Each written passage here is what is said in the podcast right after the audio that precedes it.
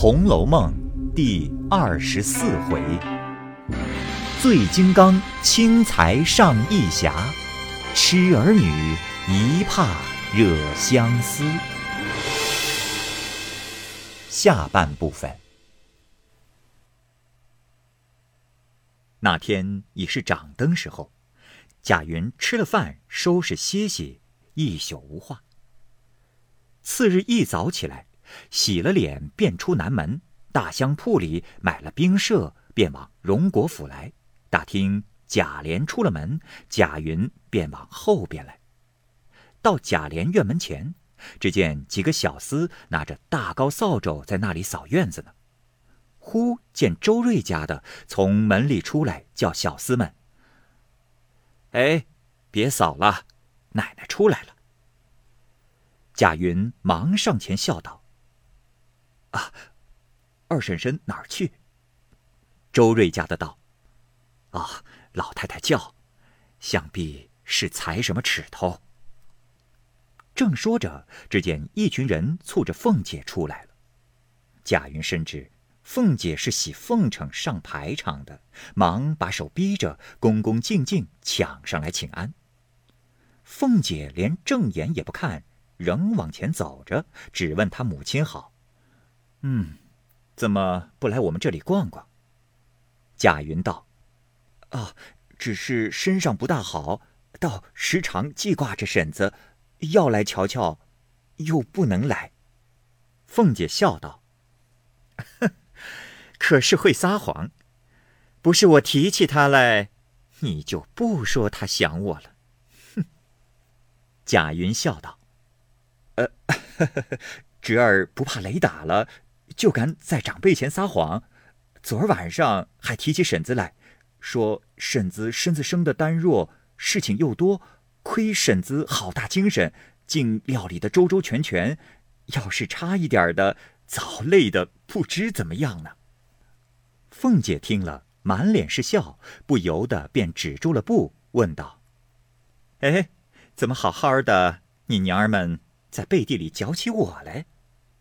贾云道：“呃，有个缘故，只因我有个朋友，家里有几个钱，现开香铺。只因他身上捐着个通判，钱儿选了云南不知哪一处，连家眷一齐去，把这香铺也不在这里开了，便把账务攒了一攒，该给人的给人，该建发的建发了。像这细贵的货。”都分着送与亲朋，他就一共送了我些冰片麝香，我就和我母亲商量，若要转卖，不但卖不出原价来，而且谁家拿这些银子买这个做什么？便是很有钱的大家子，也不过使个几分几钱就挺折腰了。若说送人，也没个人配使这些，倒叫他一文不值，半文转卖了。因此。我就想起婶子来，啊，往年间我还见婶子大包的银子买这些东西呢。别说今年贵妃宫中，就是这个端阳节下，不用说，这些香料自然是比往常加上十倍去的。呃，因此想来想去，只孝敬婶子一个人才合适，方不算糟蹋了这东西。一边说，一边将锦盒举了起来。凤姐正是要办端阳的节礼，采买香料药饵的时间，忽见贾云如此一来，听这一篇话，心下又是得意又是欢喜，便命凤儿：“啊，接过云哥的来，送了家去，交给平儿。”因又说道：“看着你这样，倒很知好歹，怪到你叔叔常提你，说你说话也明白，心里有见识。”贾云听这话入了港，便打进一步来，故意问道：“哦，原来叔叔也曾提我的。”凤姐见问，才要告诉他与他管事情的那话，便忙又止住，心下想到：“哎，我如今要告诉他那话，倒叫他看着我见不得东西似的。为得了这一点子香，就允许他试管了。哼，今儿。先别提这事。想必便把派他监种花木工程的事情隐瞒的一字不提，随口说了两句淡话，便往贾母那边去了。贾云也不好提的，只得回来。因昨日见了宝玉，叫他到外书房等着。贾云吃了饭，便又进来，到贾母那边仪门外起献斋书房里来。只见贝明、除药两个小厮下象棋，魏夺居正拌嘴，还有引泉、扫花、挑云、半鹤四五个，又在房檐上掏小雀儿玩。贾云进入院内，把脚一跺，说道：“哼，猴童淘气，我来了。”众小厮看见贾云进来，都才散了。贾云进入房内，便坐在椅子上问：“啊，宝二爷没下来？”贝明道：“嗯，今儿总没下来。哎，二爷说什么？我替你少探少探去。”说着便出去了。这里贾云便看字画古玩，有一顿饭的功夫还不见来。再看看别的小厮都玩去了，正是烦闷。只听门前娇声嫩语的叫了一声“哥哥”。贾云往外瞧时，看见一个十六七岁的丫头，生的倒也细巧干净。那丫头见了贾云，便抽身躲了过去。恰值贝明走来，见那丫头在门前，便说道：“哎呀，好，好，好，正抓不着个信儿。”贾云见了贝明，也就赶了出来，问怎么样。贝明道：“哎。”等了这一日，也没个人过来。这就是宝二爷房里的。好姑娘，你进去带个信儿，就说廊上的二爷来了。那丫头听说，方知是本家的爷们儿，便不似先前那等回避，下死眼把贾云盯了两眼。听那贾云说道：“嗨，什么廊上廊下的，你只说是云儿就是了。”半晌，那丫头冷笑了一笑。依我说，二爷静静回家去，有什么话明儿再来。今儿晚上得空，我回了他。贝明道：“哎，这是怎么说？”那丫头道：“啊，他今儿也没睡中觉，自然吃的晚饭早。晚上他又不下来，难道只是耍着二爷在这里等着挨饿不成？不如回家去，明儿来是正经。”便是回来有人带信，那都是不中用的。他不过口里应着，他倒给带呢。贾云听着丫头说话简便俏丽，待要问她的名字，因是宝玉房里的，又不便问，只得说道：“哦，这话倒是，呃，我明儿再来。”说着便往外走。贝明道：“哎，我倒茶去，二爷吃了茶再去。”贾云一面走一面回头说：“啊，不吃茶，我还有事呢。”口里说话，眼睛瞧那丫头还站在那里呢。那贾云一径回家，至次日来至大门前，可巧遇见凤姐往那边去请安，才上了车，见贾云来，便命人唤住，隔窗子笑道：“云儿，你竟有胆子在我跟前弄鬼！”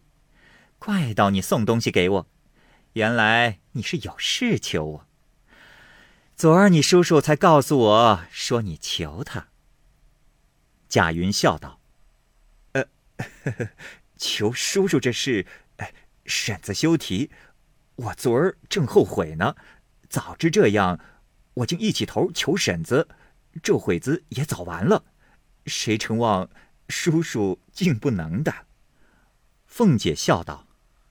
哦，怪到你那里没成，昨儿又来寻我。贾云道：“呃，婶子辜负了我的孝心，我并没有这个意思。若有这个意思，昨儿还不求婶子。呃，如今婶子既知道了，我倒要把叔叔丢下，少不得求婶子好歹疼我一点儿。”凤姐冷笑道：“ 哼，你们要捡远路走，叫我也难说。早告诉我一声，有什么不成的？多大点子事，耽误到这会子？啊，那园子里还要种树种花，我只想不出一个人来。你早来，不早完了。”贾云笑道：“哦，既这样，婶子，明儿就派我吧。”凤姐半晌道：“嗯，这个我看着不大好。等明年正月里烟火灯烛那个大宗下来，再派你吧。”贾云道：“哎呀，好婶子，先把这个派了我吧。果然这个办得好，再派我那个。”凤姐笑道：“哼，你倒会拉长线儿。罢了，要不是你叔叔说，我不管你的事。我也不过吃了饭就过来，你到午错的时候来领银子，后就进去种树。”说毕，令人架起香车。一径去了。贾云喜不自禁，来至启县斋打听宝玉，谁知宝玉一早便往北静王府里去了。贾云便呆呆地坐到晌午，打听凤姐回来，便写个领票来领对牌。至院外，命人通报了，彩明走了出来，单要了领票进去，批了银数年月，一并连对牌交与了贾云。贾云接了，看那批上银数，批了二百两，心中喜不自禁，翻身走到银库上，交与收牌票的，领了银子，回家告诉母亲，自是母子俱各欢喜。次日一过五谷，贾云先找了倪二，将钱银按数还他。那倪二见贾云有了银子，他便按数收回，不在话下。这里贾云又拿了五十两，出西门找到花匠方春家里去买树，不在话下。如今且说宝玉，自那日见了贾云，曾说明日捉他进来说话。如此说了之后，他原是富贵公子的口角，哪里还把这个放在心上，因而便忘怀了。这日晚上，从北静王府回来。见过贾母、王夫人等，回至园内换了衣服，正要洗澡。袭人因被薛宝钗烦了，去打结子；秋纹、碧痕两个去催水；谭云又因他母亲的生日接了出去；麝月又现在家中养病。虽还有几个做粗活听唤的丫头，估着叫不着他们，都出去寻伙觅伴的玩去了。不想。这一刻功夫，只剩了宝玉在房内。偏生的宝玉要吃茶，一连叫了两三声，方见两三个老嬷嬷走进来。宝玉见了他们，连忙摇手道：“爸爸，不用你们了。”老婆子们只得退出。宝玉见没丫头们，只得自己下来，正拿了碗向茶壶去倒茶，只听背后说道：“哎，二爷仔细烫了手。”让我们来倒。一面说，一面走上来，早接了碗过去。宝玉倒唬了一跳，问：“哎，你哪里来的？忽然来了，唬了我一跳。”那丫头一面递茶，一面回说：“我在后院子里，才从里间的后门进来，难道二爷就没听见脚步响？”宝玉一面吃茶，一面仔细打量那丫头。穿着几件半旧不新的衣裳，倒是一头黑枕枕的头发，挽着个纂，容长脸面，细巧身材，却十分俏丽干净。宝玉看了，便笑问道：“哎，你也是我这屋里的人吗？”那丫头道：“是的。”宝玉道：“既是这屋里的，我怎么不认得？”那丫头听说，便冷笑了一声，道：“认不得的也多。”岂止我一个？从来我又不递茶递水，拿东拿西，眼见的事一点不做，哪里认得呢？宝玉道：“哎，你为什么不做那眼见的事？”那丫头道：“ 这话我也难说，啊，只有一句话回二爷。昨儿有个什么云儿来找二爷，我想二爷不得空，便叫贝明回他，叫他。”今日早起来，不想二爷又往北府里去了。刚说到这句话，只见秋纹碧痕嘻嘻哈哈的说笑着进来。两个人共提着一桶水，一手撩着衣裳，趔趔趄趄、泼泼洒洒的。那个丫头便忙迎出去接。那秋纹碧痕正对着抱怨：“你湿了我的裙子。”那个又说：“你踹了我的鞋。”忽见走出一个人来接水，二人看时不是别人，原来是小红。二人便都诧异，将水放下，忙进房来瞧东瞧西，并没个别人，只有宝玉，心中便不大自在，只得预备下洗澡之物。待宝玉脱了衣裳，二人便带上门出来，走到那边房内，便找小红，问他方才在屋里说什么。小红道：“我何曾在屋子里的？只因我的手帕子不见了，往后头找手帕子去。不想二爷要吃茶，叫姐姐们一个没有，是我进去了，才倒了茶，姐姐们便来了。”秋文听了，兜脸啐了一口，骂道：“呸！没脸的下流东西！正经叫你催水去，你说有事，倒叫我们去。你可等着做这个巧宗，一里一里的，这不上来了？难道我们倒跟不上你了？你也拿镜子照照，配递茶递水不配？”碧痕道：“明儿我说给他们，凡要茶要水送东送西的，咱们都别动。”只叫他去便是了。秋文道：“这么说，不如我们都散了，单让他在这屋里呢。”哼！二人你一句我一句，正闹着，只见有个老嬷嬷进来传凤姐的话，说：“明日有人带花匠来种树，叫你们严谨些，衣服裙子别混晒混晾的。那土山上一溜都拦着帷幕呢。”可别混跑。秋文便问：“哎，明儿不知谁带进匠人来监工？”那婆子道：“呃，说什么后廊上的云哥。”秋文、碧痕听了都不知道，只管混问别的话。那小红听见了，内心却明白，就知是昨儿外书房所见的那人了。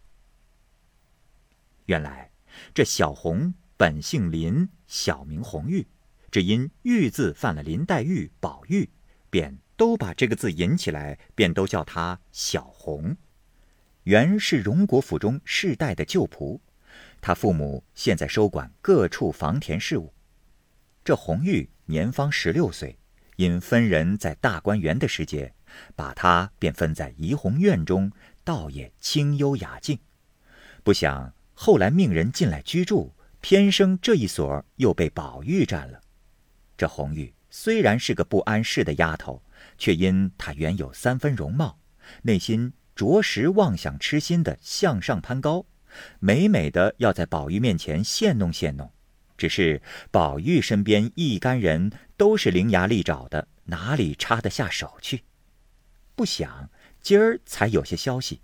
又遭秋文等一场恶意，内心早灰了一半。正闷闷的，忽然听见老嬷嬷说起贾云来，不觉心中一动，便闷闷的回至房中，睡在床上，暗暗盘算，翻来调去，正没个抓寻。忽听窗外低低的叫道：“红玉，你的手帕子，我是在这里呢。”红玉听了，忙走出来看，不是别人，正是贾云。红玉不觉粉面含羞，问道：“啊，二爷在哪里拾着的？”贾云笑道：“呃，你过来，我告诉你。”一面说，一面上来拉他。那红玉急回身一跑，不料被门槛绊倒。要知端倪。下回分解。